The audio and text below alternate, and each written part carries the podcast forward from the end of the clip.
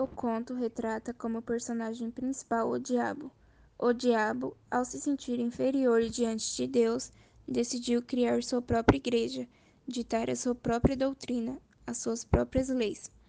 Ao pôr isso em mente, o diabo procura Deus e o avisa sobre as suas ideias, totalmente empolgado pensando que Deus concordaria, e esteve certo em seus pensamentos. Deus não o impediu de recolher aqueles que estavam por si só perdidos ao pecado.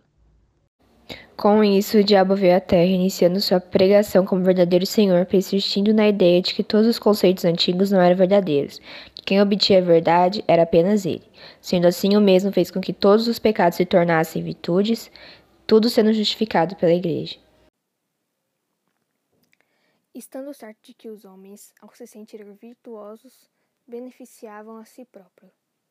O diabo então colocou a sua ideia em prática e prometia a todos os seus fiéis que os mesmos receberiam prazer e glória.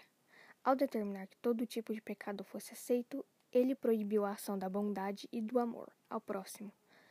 Logo sua igreja se propagou pelo mundo, mas após um tempo ele se deu conta de que aquilo que ele havia proibido estava sendo praticado até pelos seguidores mais fiéis que ele tinha, ou seja, estava vendo a prática de bondade, a prática de ter amor e a empatia ao próximo.